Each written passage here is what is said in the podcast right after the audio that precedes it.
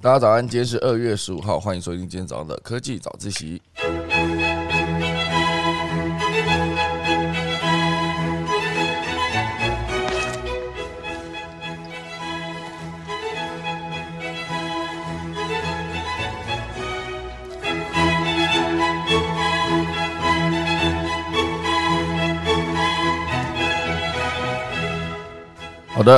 今天来跟大家分享几则新闻。第一则是之前已经发射升空成功的一个韦伯太空望远镜，哦，就是之前一直讲说它也是哈勃望远镜的继任者，哈，事实上并不是啊，它算是两个不同系统，而且位置也离得离地球更远。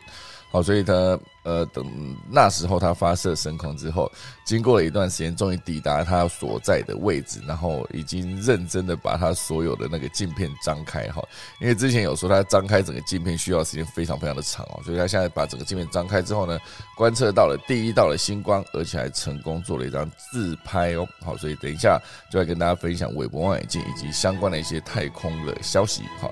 第二则呢会跟大家聊到的就是我们的。虚拟人无所不在的冬奥，好，因为这一次呢，在冬季奥运会的时候，哈，有一个非常出。名的一个选手，金牌选手谷爱凌，哈，就是人家说为什么他比赛的时候还可以直接在棚内做录影呢？后来才发现说，哦，他是一个虚拟人，数位分身。可事实上呢，这一次冬奥有的虚拟人数位分成其实非常的多，哈，再来跟大家分享。第三大段呢，会跟大家聊到的就是五亿营收纱窗网的故事，如何在破产边缘最后变成宏基的伙伴。大家钟声过后，就来跟大家开始今天的科技早自习喽。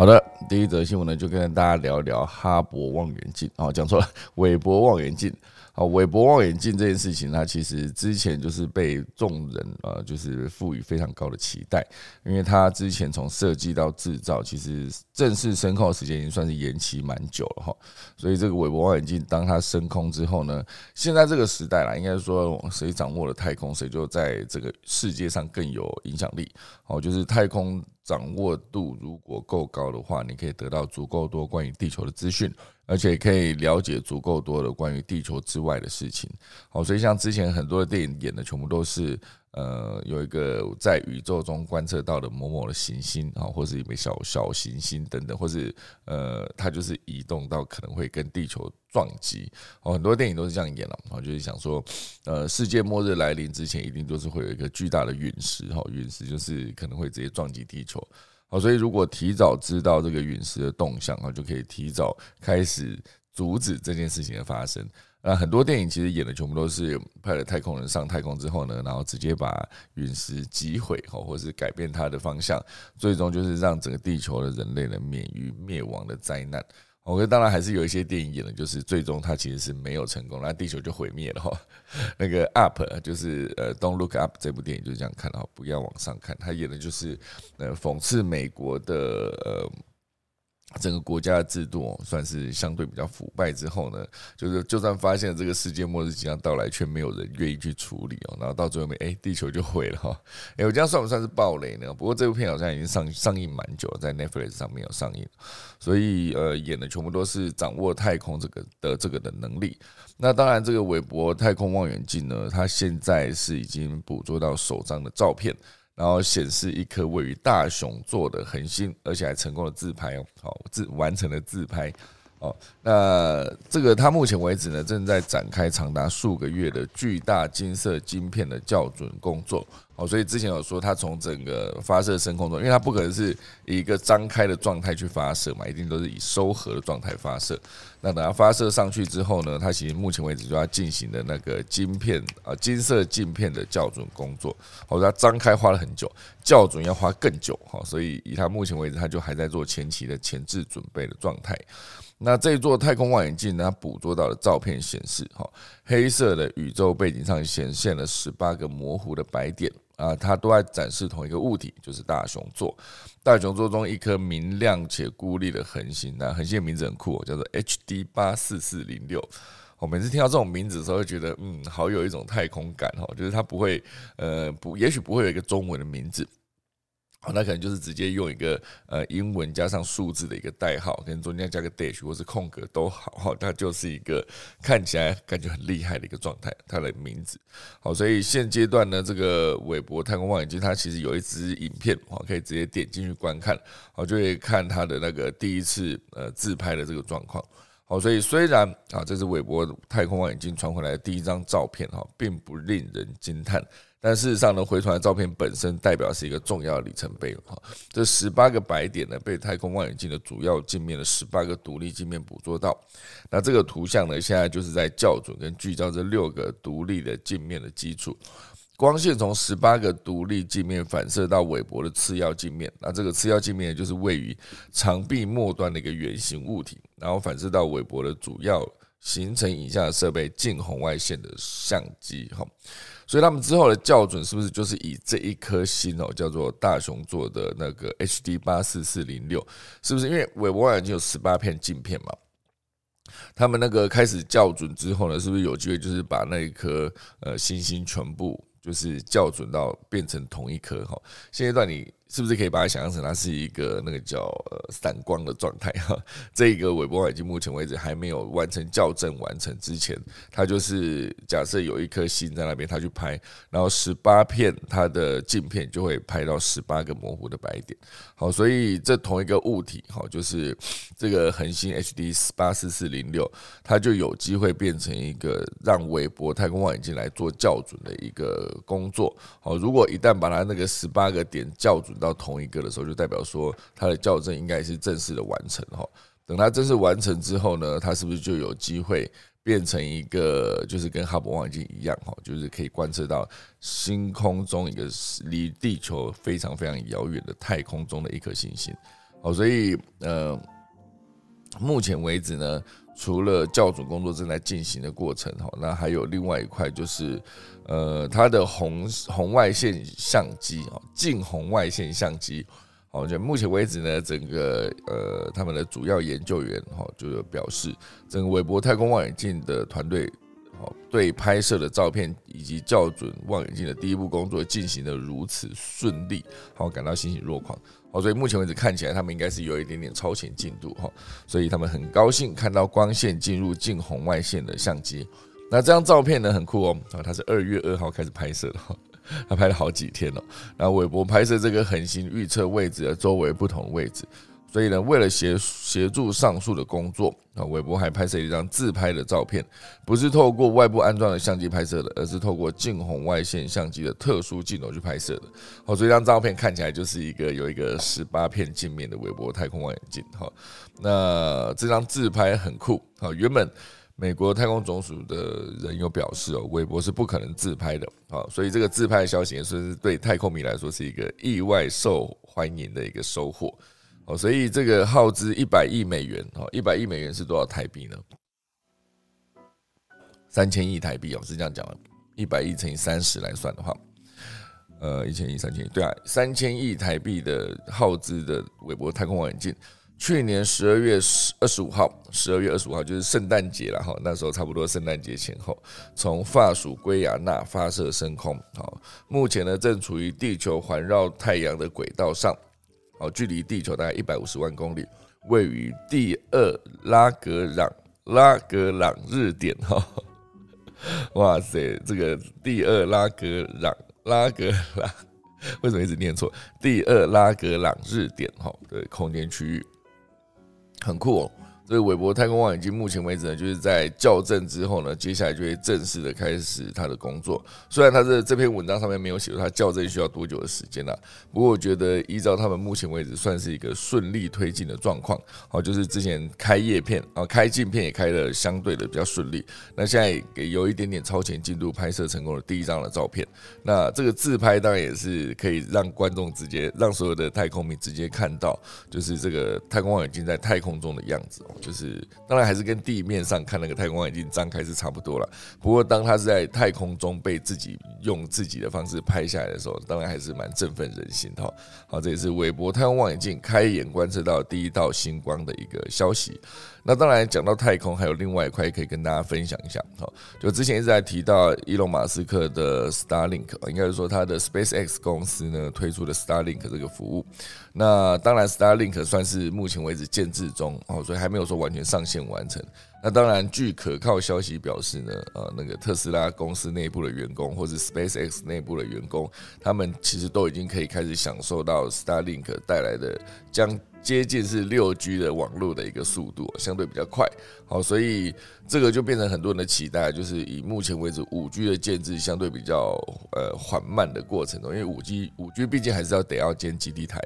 当他要建基地台的过程中，那其实包括土地的征收啦，附近居民会不会抗议啦，以及就算真的建好之后，它的整个网络的顺畅度以及它的覆盖率，其实全部都是一个很大的问题。好，所以这也是为什么我不确定目前为止我们的听众中有多少人是直接已经转向到五 G 的网络。当然我自己是还没有，我还是在使用四 G 啊。那以我使用四 G 的概念，就是我看影片，我下载档案，然后我去浏览一些网页，它其实都是一个正常的状态。那其实我就没有一定要非下载，应该说非使用五 G 的服务不可，我就不一定一定要使用五 G 哈。所以，当然这个 Starlink 可能它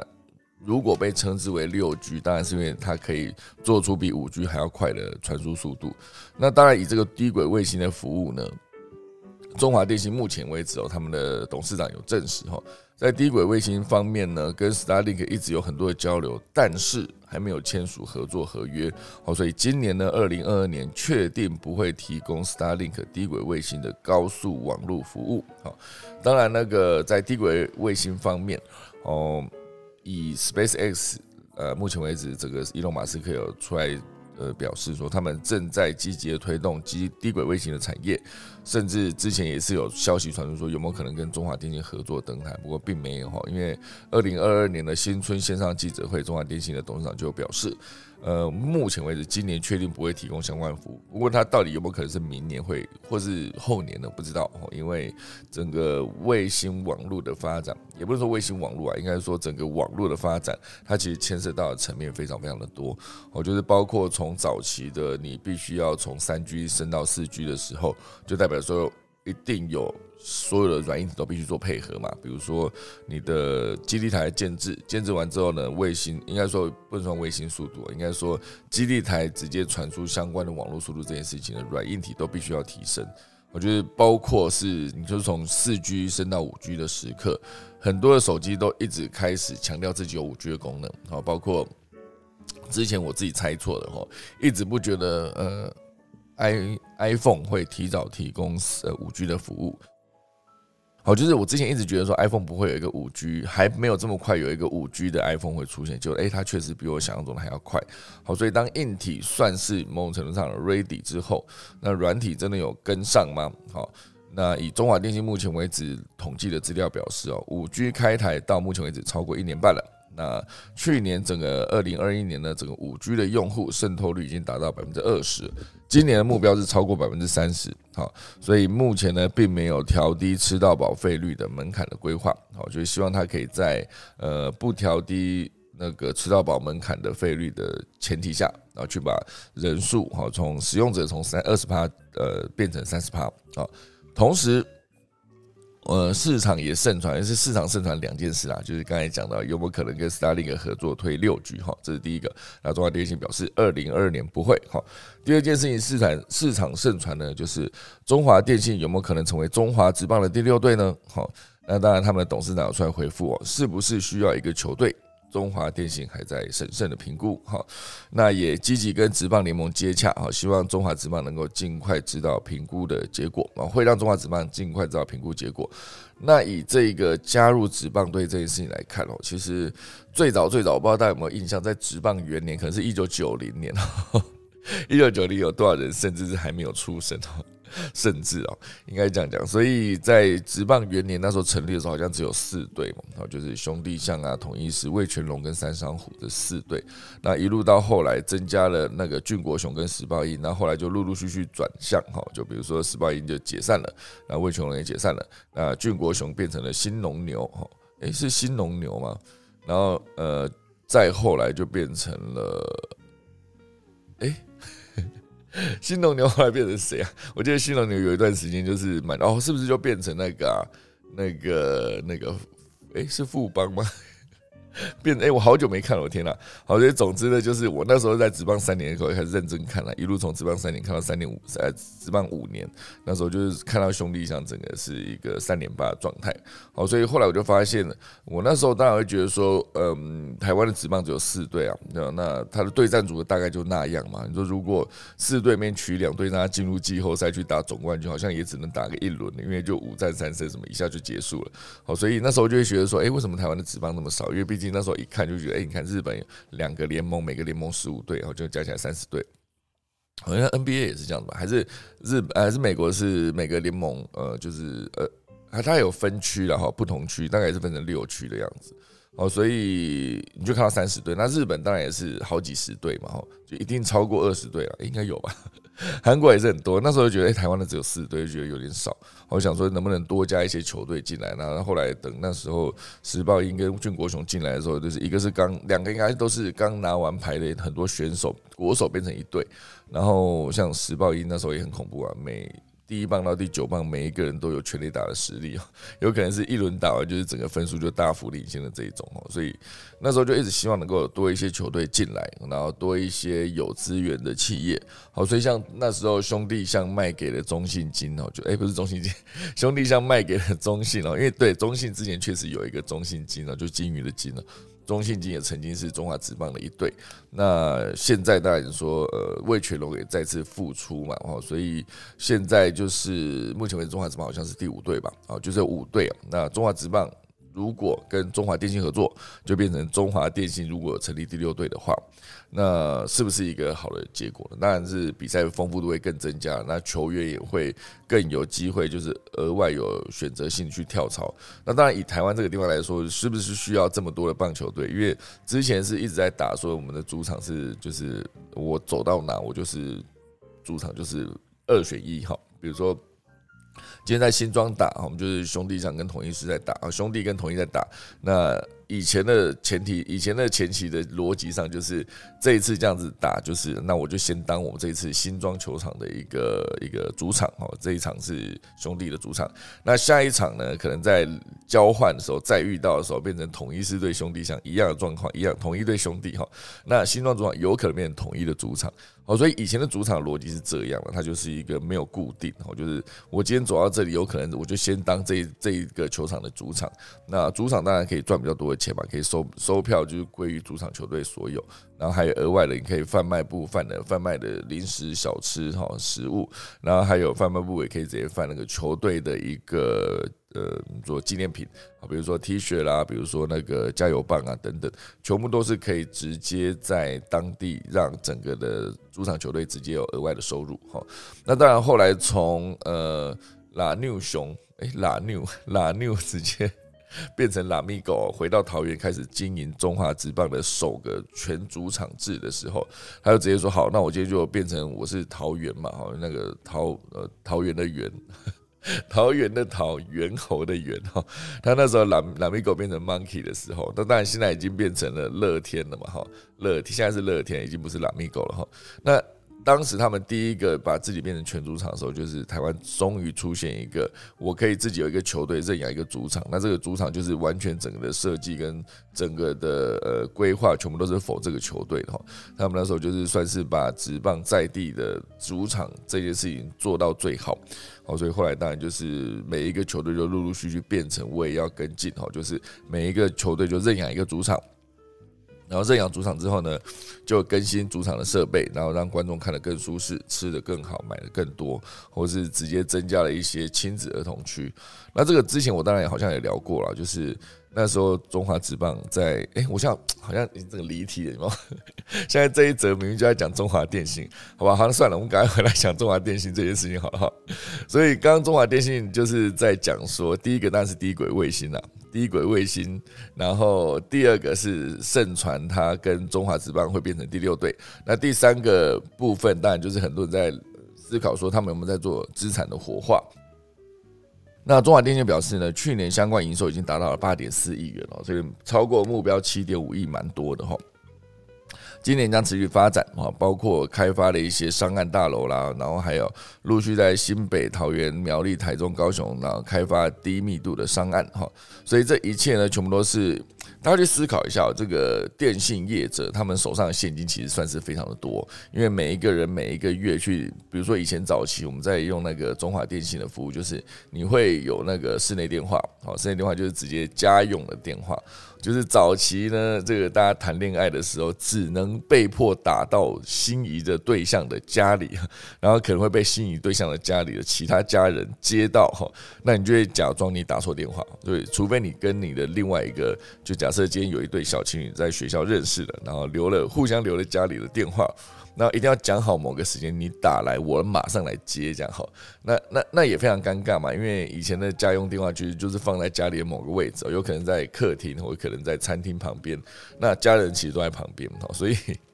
你其实在家接这种电话的时候，其实是非常非常一个你知道，就是尴尬哈。那当然，这一整个的状况一路就是从中华电信算是一个呃家用电话、私人电话这种垄断的状态，因为毕竟一开始早期好像也是跟官方有点关系嘛。那手头上的现金就非常的多，好，所以这好像不止台湾啦，就是当呃我那时候看墨西哥啦、印度啊，其实。有一大段时间，所有的呃各个国家的首富，好，就是最有钱的人，全部都是电信大亨，哈，就是电信算是一个非常重要的民生必须，就大家都会需要使用电话，而且你在缴电话费的时候，其实全部都是现金、现金、现金一直缴出去哦，所以他们当他们手握非常多的现金的时候呢，他们就有机会做很多的转投资，哈，所以这是为什么中华电信也将与转投资的将来银行啊做策略的合作，好，将来银行呢有可能在。应该说，在一月二十二号已经试营运了，三月三月下旬会开业。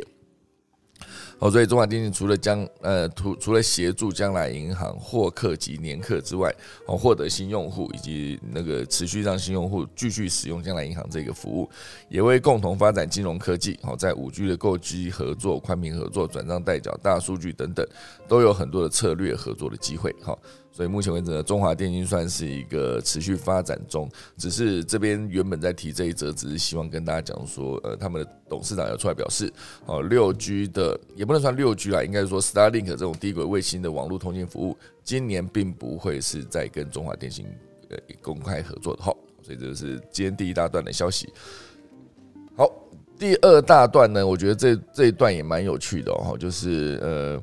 这一次，好聊到冬奥，冬奥当然有非常多可以聊的，你可以从各个角度去切入，可包括政治的层面啊，然后关于他们的规划球员这件事情啊，好等等啊，以及他们的整个比赛过程中有没有任何的争议啊等等，其实全部都是在冬奥这个主题下可以去聊的。可是当然以我这边聊，主要都还是以科技这块为主。那科技这件事情，其实他们做了非常多的革新哦。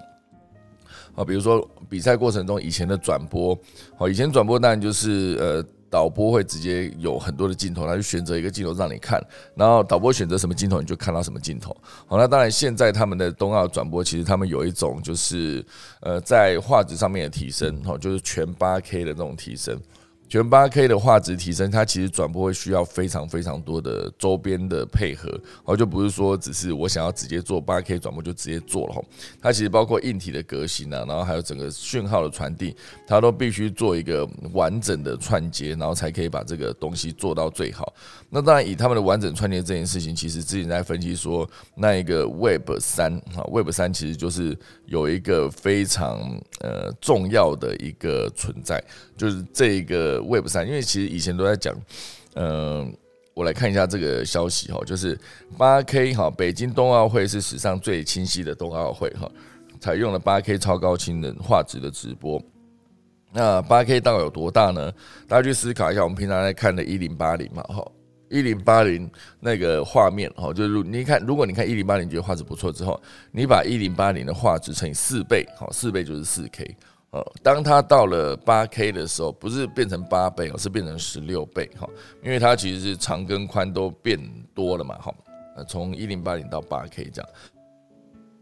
好，所以据说是可以直接看到人每一个运动员面部转速即转瞬即逝的表情，哈，所以这一块蛮酷的，而且还有另外一块是他们提供了自由视角以及子弹时间的新技术。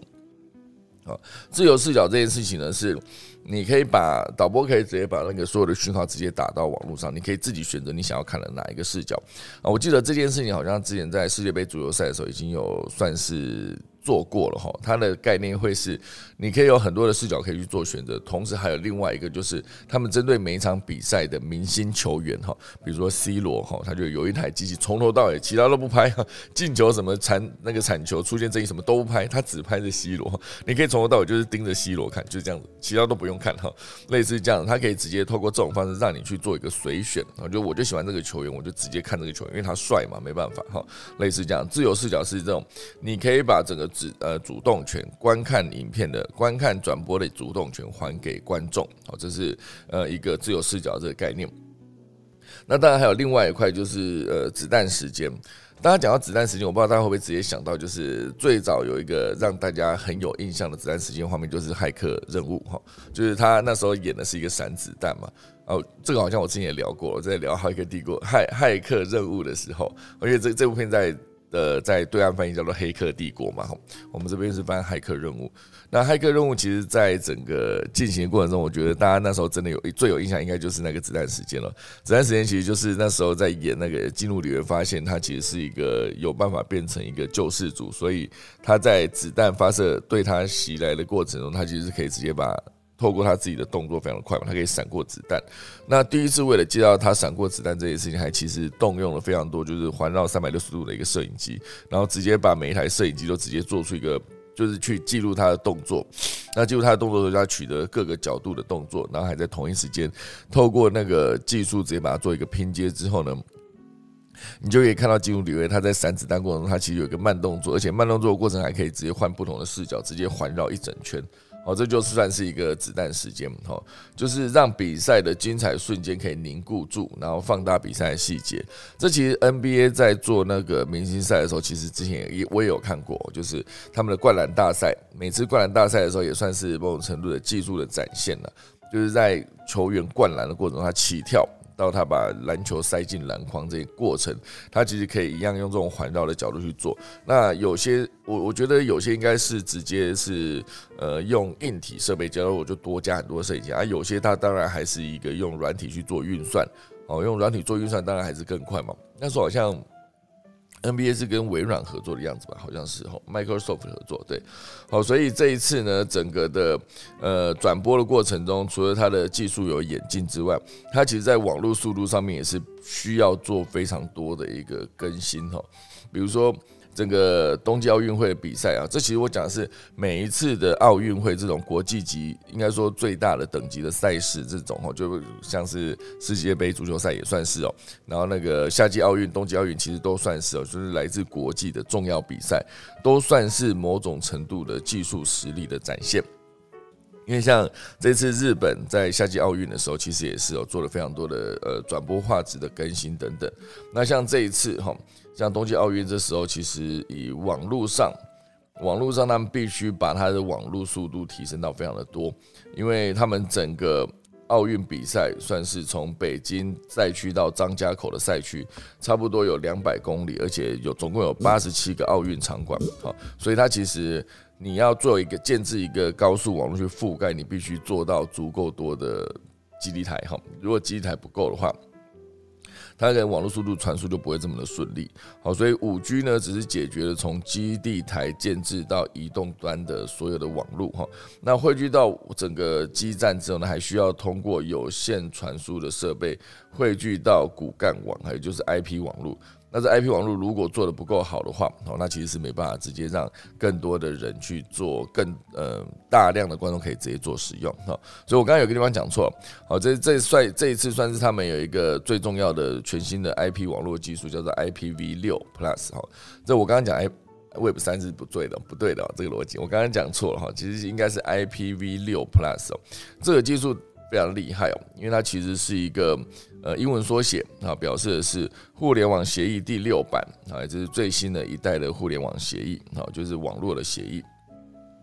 因为目前为止呢，广泛使用的是 IPv 四哦，也就是协议第四版，为什么要用 IPv 六？也就是第六版，为什么要 IPv？为什么要用第六版来代替第四版呢？哦，因为在 IPv 四的协议下，全球的 IP 地址的数量已经不够用了，哈，所以目前为止，当它直接呃互联网，因为你大家去想嘛，以前需要网络的可能是最早是呃家里的电脑，家用电脑插上那个有线，哦，就是插上一个 ADSL 之后，然后就有了那个那个。数据机那那边连线那声音哔哔的的之类结束之后，它才可以连上网。好，所以以前连上网的设备是从呃电脑开始，后来当你的移动式上网设备增加的时候，因为手机一开始哈可以上网的手机的价格也相对比电脑低嘛哈，当然现在已经不一定了，现在手机也越做越贵，做超过五万都有哈。所以以前当那个。呃，联网设备从家用电脑增加到移动设备的时候，整个数量就翻了一番哦。就是可能很多人不会有两台电脑，可是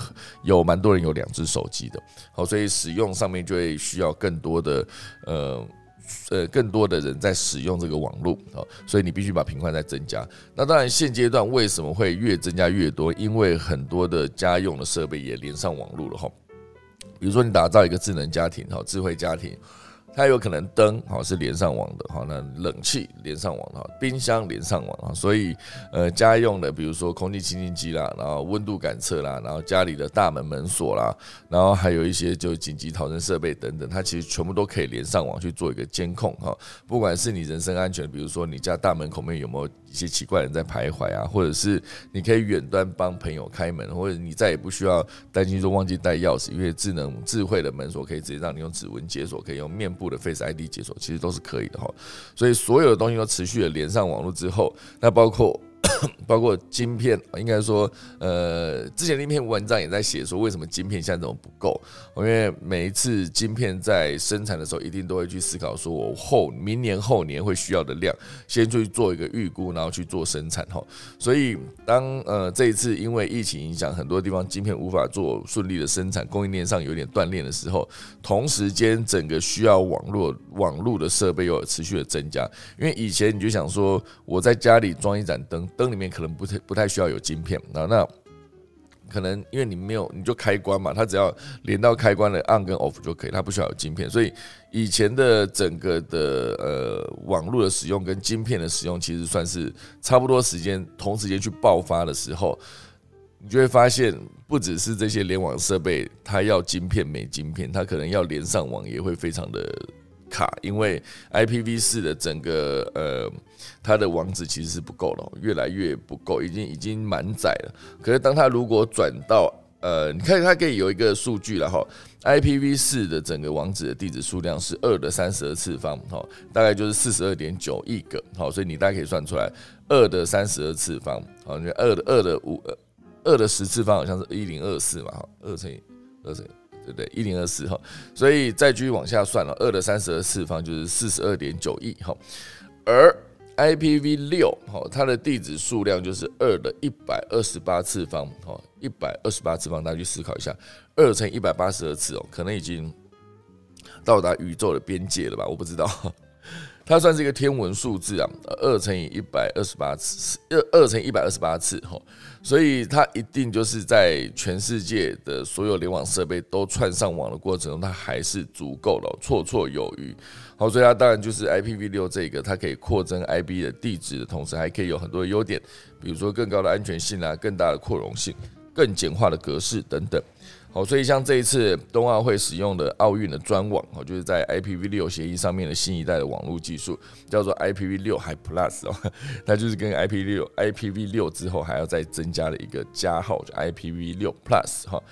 所以这整个技术第一次应用在大型国际比赛上。好，所以不管是刚刚讲的用八 K 的超高清的画质去做转播，然后你可以用各个网络的视角直接去做自由视角，让观众随选，然后或者是你想要做子弹时间。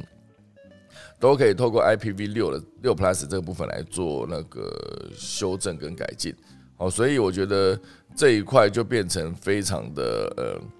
精准了，就是我每一个服务每一个画面我都直接给他一个网址，这个单独有一个网址的过程中，你就可以直接在后台把你要传输的讯号、画面等等，去直接让观众去做一个随选，好，所以这个整个部署中其实非常的方便。好，这边还举了一个例子，哈，就是。呃，IPv 六 Plus 还可以做到紧急需求的快速呃应变哈，比如说以前需要临时增加一路的转播讯号，或是增加一路画面的记者采访信号。在这之前呢是没有办法快速开通，一般以前都是需要三天哈。而这一届奥运会遇到这种紧急的需求，就是几分钟之内就可以完成哈。就反正我的我那个网址这么多嘛，我可以直接把你打到某个网址上面，然后直接把那网址串接到观众可以看的部分，其实你就完成了整个建制。以前是没办法的，现在是有办法了，所以这一块就算是一个科技去影响了一个网呃大型运动赛事的转播一个最重要的一个例子哈。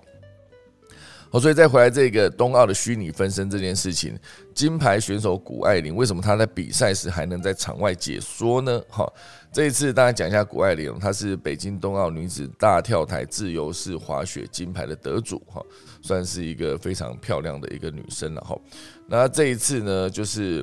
除了哦这个谷爱凌之外，很多人看到，包括。有一个虚拟的气象主播叫做冯小猪哈，然后官方周边商品的虚拟宣传哈叫做东东哈，虚拟的手语主播也是哈，所以这一次呢，北京冬季奥运会有从呃赛场内到赛场外到处都有虚拟人哈，所以整个观察冬奥虚拟人的应用，更多是以技术做一个驱动。一定程度去取代人类工作的服务型虚拟人，未来也许有更多虚拟人可以应用到各个场景，持续取代简单重复的工作。比如说这边直接写的虚拟手语主播这件事情，它其实就变成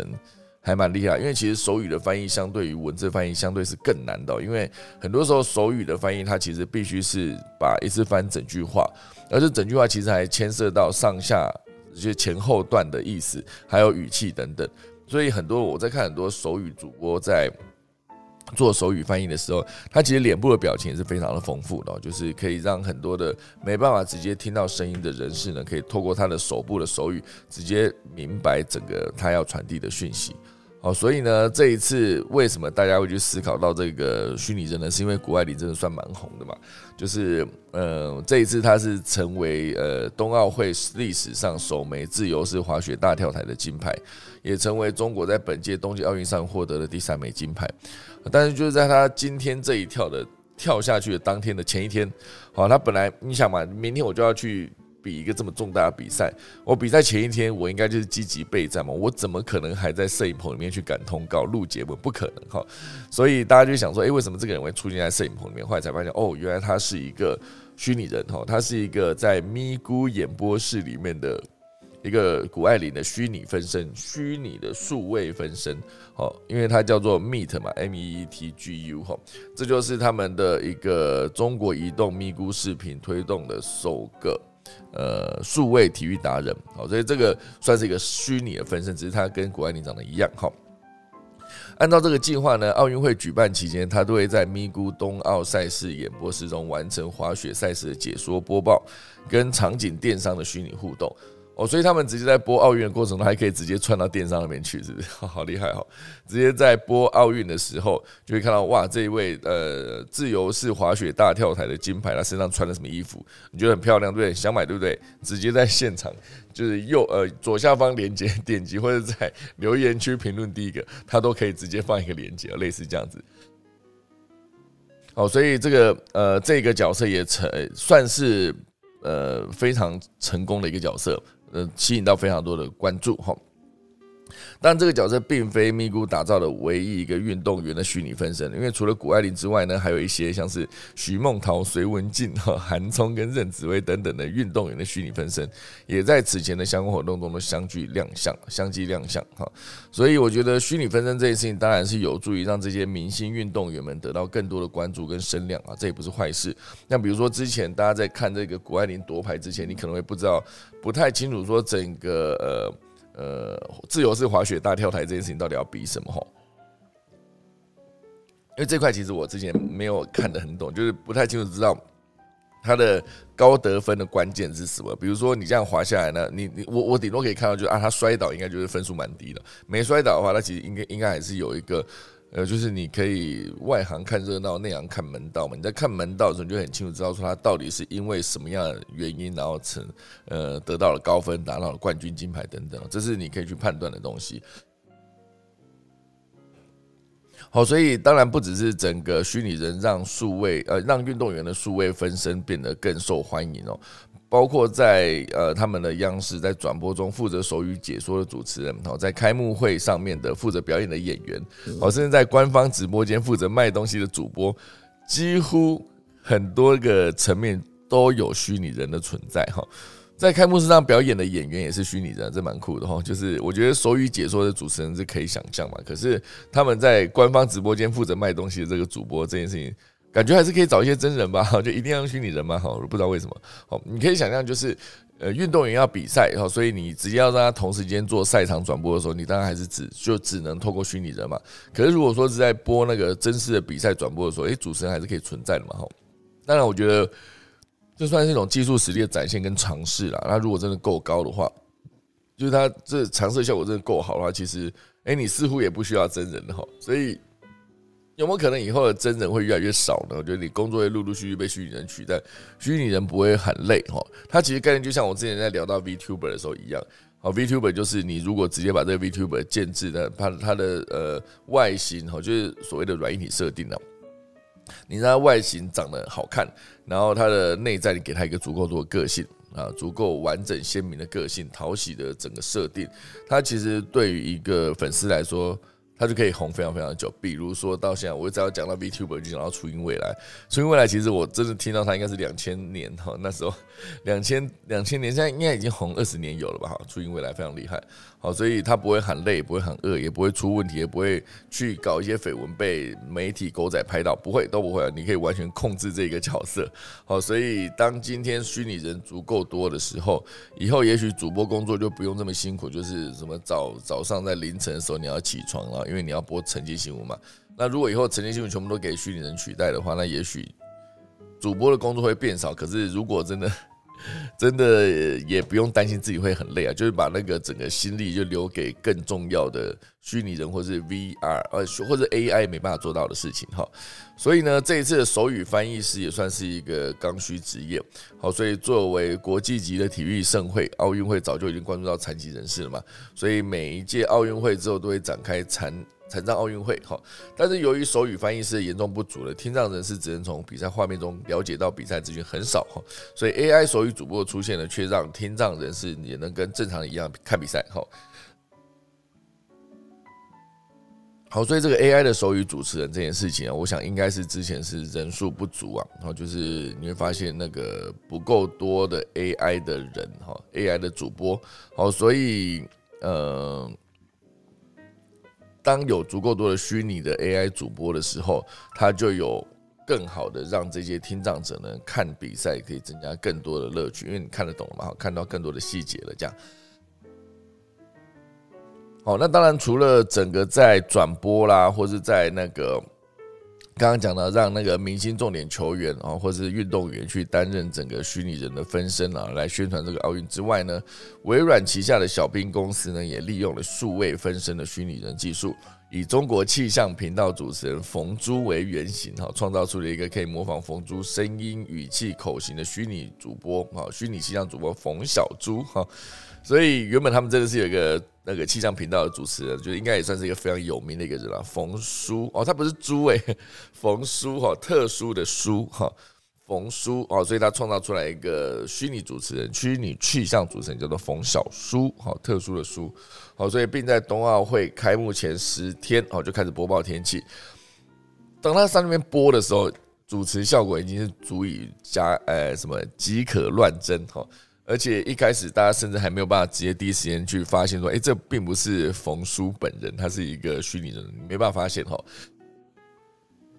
好，所以此外还有一些虚拟的太空人啊，虚拟太空人以及虚拟的记者啊，而且这个虚拟的记者叫做小珍哈，然后他的呃呃，他是二零二一年十月他就注册了一个微博，并在春节除夕从火星上发来一段在火星表面表演的冬奥手势舞哈。所以这个蛮酷的，所以这也直接纳入了整个宣传中。好，所以一个呃这一次冬奥来看，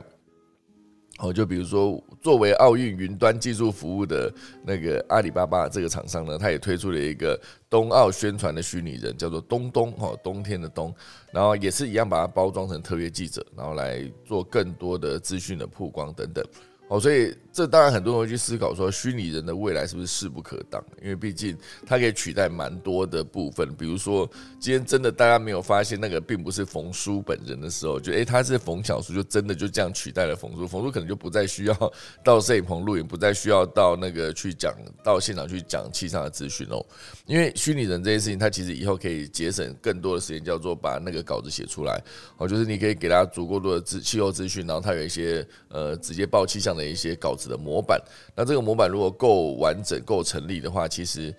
真人的主播就真的也许会面临被淘汰的状态了哈。所以呢，其中当然这一次冬季呃科技奥运原本了哈，应该说讲到科技这件事情来看。以科技奥运为主题的零八年奥运会、夏季奥运会，哈，就是其中已经运用了大力推广，比如说电子商务啦、人脸识别、指纹识别、场馆数位化等等。那在奥运会之后的一年时间，就已经成为人们社会经济跟日常生活随处可见的东西。所以以这一次，哈，因为那时候讲的是零八年嘛，北京奥运，哈，就是非常的红红火火的办完之后，那时候还为了北京奥运盖了鸟巢啊，盖了水立方等等，哈。红红火火的办完之后，他们整个在奥运期间推广的所有的科技跟技术，也变成了奥运会结束之后一年内就变成一个社会经济跟人们生活中随处可见的东西。好，所以有没有可能这次冬奥在结束之后，好被广泛应用的，不管是虚拟人的技术啦，还是刚刚提到的 IPV 六 Plus 去增进整个转播的能力，还是更更呃更多重点就是像是这个虚拟人，然后它有没有可能直接变成一个？就是 VTuber 的概念来取代真人的主播跟真人的工作呢？就是未来这一年哈，它有没有可能直接把这一次冬季奥运会的技术实力持续的往外延伸到变成一个更普及的资讯啊，变更普及的技术，让所有的民众都可以使用到。那这个部分当然，我觉得很多人去思考了，就是真的被取代这件事情。那以这一次百度哈。透过百度智慧云建构的手语翻译引擎，可可辨识度达到百分之八十五以上哈，聆聆听的词汇哈跟语语句啊覆盖量也超过了一百六十万，好，所以手语翻译的可懂度就可以达到百分之九十哈，直接满足电视直播的手语翻译的需求。那另外一位关键的训人天气主持人冯小树的背后，则是。微软小兵在虚拟数位人上面技术的累积哦，因为这次微软为了打造这个冯小叔，仅用了一周的时间就完成了对冯叔本人的一个学习。这背后就是微软小兵透过深度神经网络的渲染技术，以及小样本的学习技术。用少量的样本呢，就能令冯小叔的面容、表情、肢体动作整体的自然度达到跟真人相似的程度。再经过语音、嘴型、人脸渲染专家的模型训练，去学习本人的那个嘴部动作、眼部跟呃脸部的肌肉之间的协调，到最后做出来就是一个非常自然的一个状态。好，所以这整个在。呃，技术层面反映在虚拟人上面的应用，其实有没有可能就变成真正的接下来整个呃技术升级之后，大家会变得习以为常的一个技术？哦，所以我觉得虚拟人的发展跟 VTuber 的发展，当然以虚拟人来说，目前为止仍处在初级阶段哦，初级哦。但我觉得以科技的进步，加上接下来假设大家都可以使用量子电脑来运算的话，要做出一个虚拟人，我觉得应该是相对更简单，然后成本会降得更低。所以以后当虚拟人无所不在的时候，当真人持续的被取代工作的时候，大家还是可以去思考一下自己在工作职场上面有什么样的价值，不会被取代的。如果有被取代的话，那可能就要去思考一下自己是不是得先提前做好准备，看你要不要再培养第二专长去换个工作。那有没有可能你培养的第二专长也被 AI 取代呢？好，这也是有可能会发生的哦。好，好，这就是今天第二大段了。虚拟的技术讲的也是非常久哈。那第三大段，这是一个呃台湾纱窗网的故事哦。这个纱窗网蛮酷的哦，它叫做呃轻展科技哦，它是一九八七年成立的。呃，这些纱窗，大家去思考一下，纱窗是不是一个好像蛮不起眼的一个小东西哦？那加上我家是有个纱窗，可是它纱窗破掉的时候，你就会买一块那个纱窗的那个修补来贴上，贴上去就变得非常的丑哈。那感觉这个纱窗呢，好像就是把窗框抓加上纱网而已嘛，这好像蛮简单的。可是竟然这间公司呢，从中发掘出两百种专利，我觉得蛮酷的哈。走进他们的，哎，我这样讲，我好想去参观他们的工厂哈。走进他的展示间，一边是把纱窗隐藏起来，一边直到一堆开窗纱网才如卷轴被卷轴般被拉出哈。另外一边是跟着太阳移动，随时调整高低跟纱网密度。还有几乎跟地板贴平，推轮椅呢轻松通过的无障碍纱窗门。哇，哎，感觉这很厉害哎！好，这些很多的纱窗的新样貌，就是让这间公司呢直接营收五年就翻了一倍，好，抢下了台湾纱窗大概三成的市占率。成为今年营收上看五亿元的纱窗新霸主啊！最近的科技巨头宏基也找上门哈，洽谈联手呃抢攻防霾商机的未来大计啊，防雾霾的一个商机大计。好，这间公司成立了三十五年，好，长身在高雄的大寮万大工业区哈，这个青展科技。那它的灵魂人物是它的总经理周国忠哈。以他们的成绩单是二零二一年的营收四点一一亿哈，预估二零二二年可以营收达到五亿哈，算是台湾市占纱窗的市占达到三成的一间公司。那这间公司呢，它到底是如何成功的哈？它最早最早哈，呃，很多的那个老师就教这位总经理周国忠说，明朝开国时提出的高筑墙、广积粮、缓称王的这个蓝湖策略。就是在讲他们的转型哈，意思说台湾除了台积电跟红海等大型企业之外，哈，多达百分之九十八都是中都是中小企业的体质，好，不适合抢进发展成熟跟竞争激烈的红海市场，好，所以呃，就连抢那个蓝海也相对的吃力啊，所以你再把自己的范围缩小，你就会去寻找未成熟、竞争还相对更少的利基小型市场，也就是所谓的蓝湖，就从红海哦做不了，我就做蓝海，蓝海蓝海也做不了，再做蓝湖，这湖跟海相对比起来还是小很多。那这个高筑墙、广积粮跟缓称王，主要就是讲你找对市场之后的开发策略，哦，强调你可以垫高你的竞争门槛啊，你不要急着抢市占率，这样。好，所以它其实经过非常多次的转折啦，像一九八七年的时候，它其实有两度找错市场，然后也啊找错战场，然后七年就水土不服，然后直到他冒险转战纱窗才背水一战才成功哈，因为他最早其实做塑胶射出的。哦，所以一开始台湾产业他就认定说，台湾产业迟早从粗加工加入进入到精密加工。哦，所以工程塑胶的精密加工技术将是一个新的蓝湖。哈，可是当然讲是这样讲，它其实呃你是后进者，你你只能靠相对便宜的价格来抢单嘛。所以呃，当他在整个做出东西之后，同业马上模仿，然后他马上就受到了一个挫败。哈，所以包括他的转型的方向，以及他遇到一些大的竞争，其实都是他。都都是他的一个很大的挫败，那一路到了一九九四年，然后他又做了第二次的转折，我就会吸取了错误的战略经验，然后他就开始拼专利哦，一九九四年开始拼专利，然后就砸了九成的获利来拼出专利的高墙，好，所以。他讲了讲过一句话：失败不会是成功之母，反倒成功才是失败之母。只有检讨才是成功之母。他觉得他自己自我检讨，就是他之前从做高精密的呃塑胶加工这个失利这件事情上，你必须真的要做的事情是找到足够而且会成长的需求，才是真正的蓝湖。好，所以他当时就发现。高达九成的老纱窗市场，啊，只有包含豪宅顶级办公室，只有一层的中高端市场是仍有包含日本的海外大厂愿意投入研发。那你低阶的纱窗市场，他没有人想做哈。所以当他在呃一九九四年之后，他就开始拼专利哈，不惜代价筑起专利的高墙。以前台湾的纱窗厂都没有研发部门，只有他有哈，而且他人力也不是说一两个，也是研发比例超过一成以上。最疯狂的时候是年营收不到五千万，那时候就拿出四千五百万，就是九成的获利全部投入研发，哦，非常疯狂哦。所以就从一扇纱窗变出两百种专利哈，当然就是有机会哦，就是他后来就到了第三次转的二零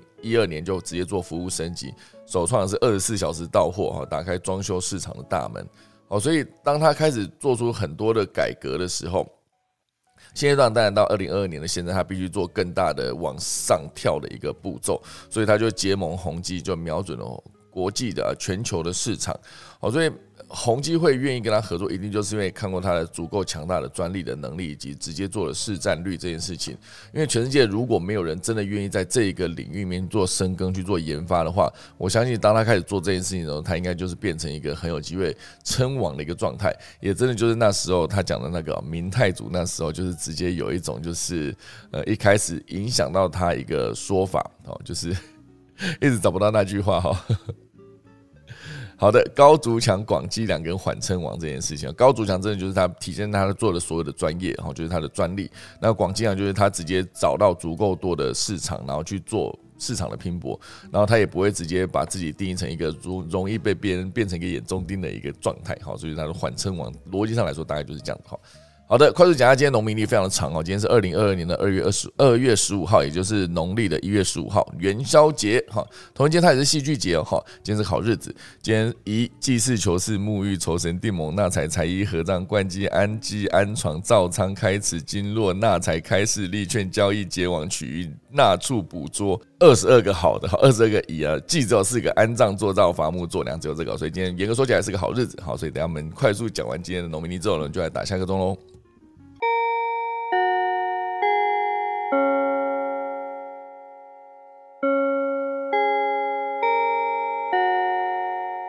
好的，今天谢谢大家来收听啦。等一下，我们来欢迎一下我们的何明燕老师。老师早安，早早早早早早早。大早，我今天比较慢进来，是从应该是从你的那个虚拟人吗？虚拟人开始听的。哦，韦伯望远镜啊，对，第一次来讲韦伯望远镜跟那个 中华电信这样子。哦，了解。那虚拟人这次很多呃，因为在嗯中国大陆的那个“十四五”计划里面，嗯，大概也有针对虚拟人跟呃元宇宙的发展做一些规划了，所以呃这部分应该也是他们几个公司在目前发展的一些主流。那这可能在别的地方比较少看到，刚好这次冬奥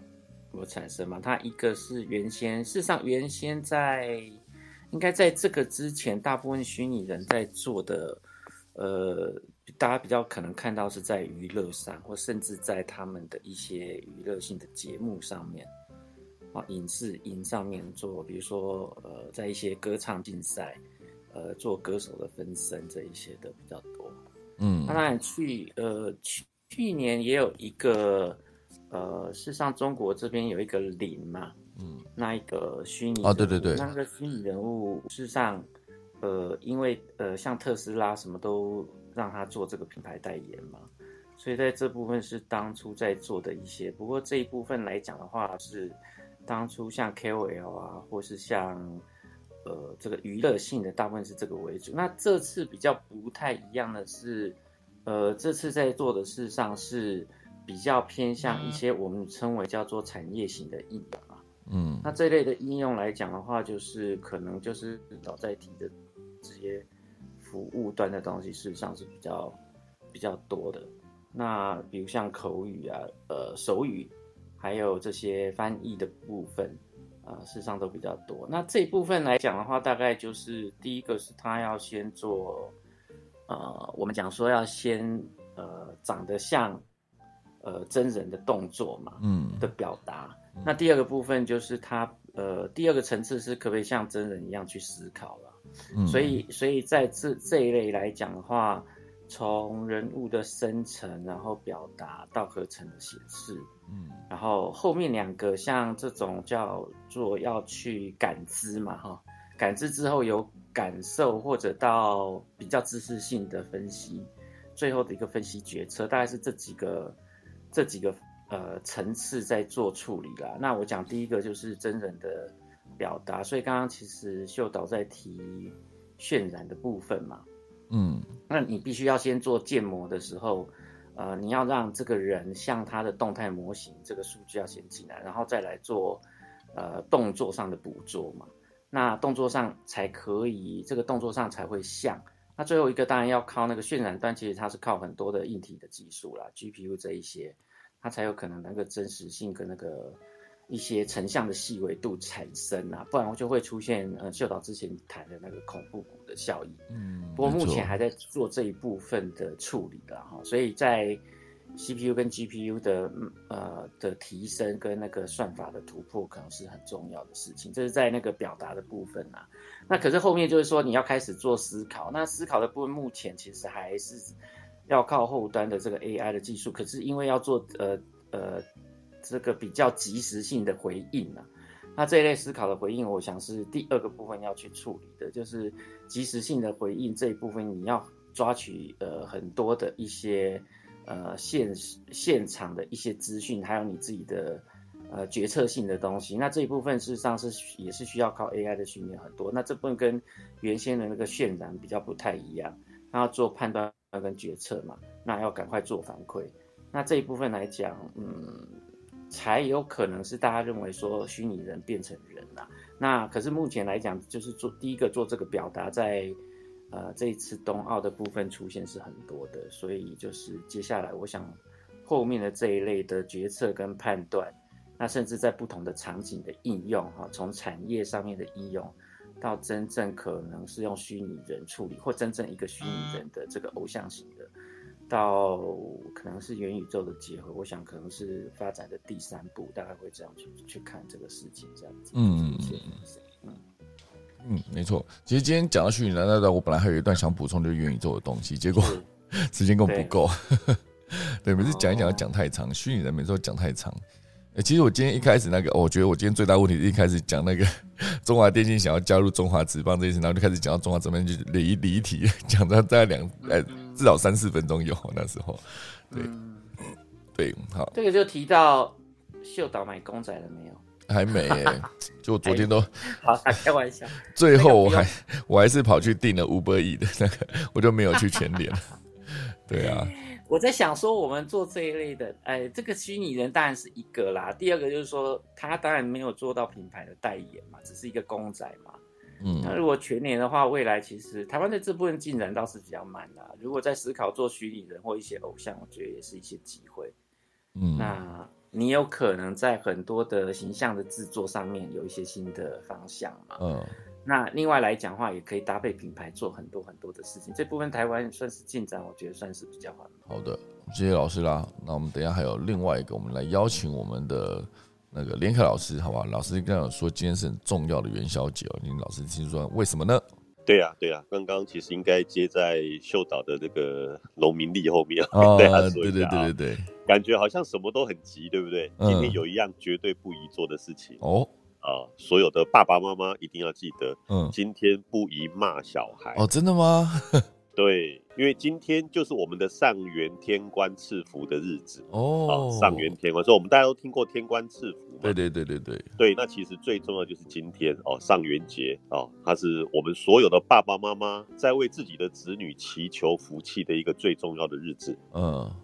所以，我们小的时候有提过那个灯笼啊，大家如果有印象的话，那个灯笼其实都是要爸爸妈妈亲手去做的，然后给自己的孩子，然后也就是说，在上天眷顾的这一些孩子提着这个灯笼，就是身上有这个光明的，就是我们的父母亲祈求上天要给孩子赐福的对象。嗯，好，所以这个也是我们提灯笼的这个由来，其实也从这个地方衍生出来的一个文化，然后。今天的话，如果说是有一些呃适婚年龄的子女都还没有找到好对象的话，嗯，是我们所有的爸爸妈妈最重要的一个可以替自己的子女祈求良缘的日子哦，真的？啊？对对对，也是今天。然后还有包括很多，如果考试啦，哦，一些重要的一些国家考试或者是大学、高中的这些考试。爸爸妈妈都可以在今天哦，利用今天的这个上元节，为自己的孩子祈求考运顺利，哦，都是特别得到眷顾的一个日子。所以我刚才会说，今天不可以骂小孩，今天骂小孩哦，就会给孩子多了一个灾劫在身上。哇，这么严重？对，这变成是上天认认知。你要赐福给孩子的，就是要骂他，好，就是要给他一些负面的状况呢，就被记录下来。哦，好，所以千万记得，今天不是骂孩子的日子哦。嗯，赶快去跟我姐讲，阻止我姐骂他小孩。还 有很多很多 爸爸妈妈哦，他们呃，在我大概在差不多八十五年那个时候。跟大家分享这个观念的时候，那些孩子现在也都二二十六七岁了，嗯，哦，他们很幸福。小的时候，他爸爸妈妈就说，这一天就要父母亲就要忍住骂小孩，啊，都是在元宵这一天。嗯嗯。那另外，今天也是我们正式安太岁哦，新年的新的值年太岁正正式就位的日子，也是今天。嗯，对，所以我们今年有犯太岁的，就是属老虎跟属猴子的，就是我，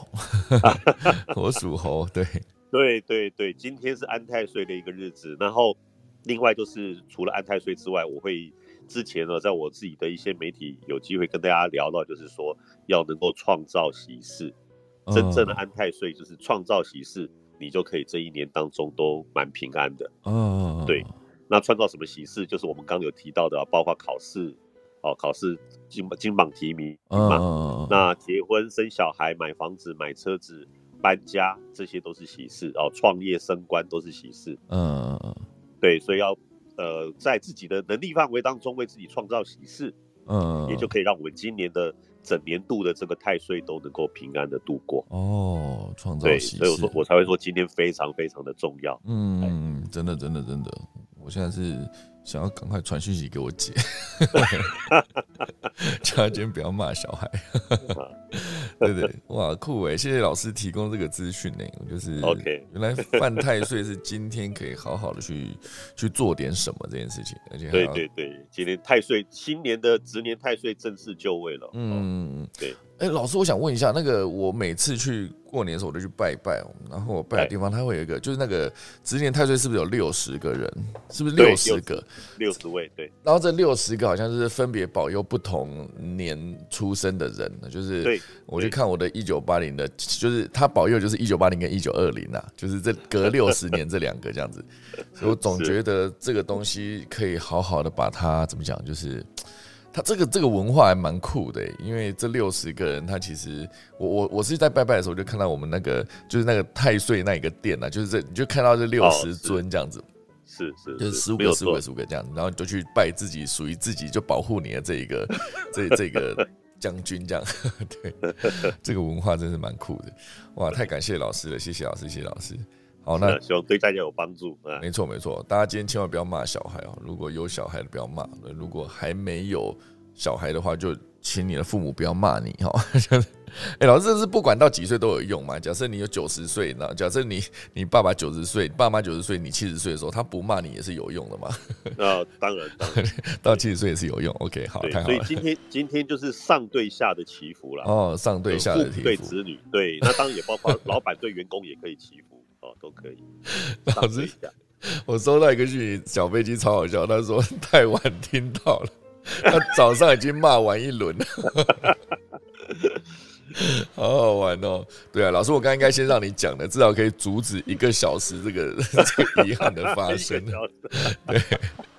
我现在去问我姐，说不定她已经骂完了，因为她小孩要上课，上课前可能会赖床。啊，来来得及啊！中午之前赶快帮孩子祈福就好了，好，还还有弥补的机会。好的，好的，我现在赶快结结束我的节目，来阻止这些家长骂小孩的情事发生，好不好？太有趣了，谢谢老师，谢谢老师。OK，OK，好的，谢谢大家啦。那我们今天的节目现在时间来到八点十三分嘛，好，那我今天就先把节目结束掉。那大家赶快想要去鼓励小孩，帮小孩祈福，或是呃骂完小孩之后想要做点弥补的，好不好？今天可以赶快去做一些调整哈。今天。谢谢大家的收听，那我来打下课钟喽。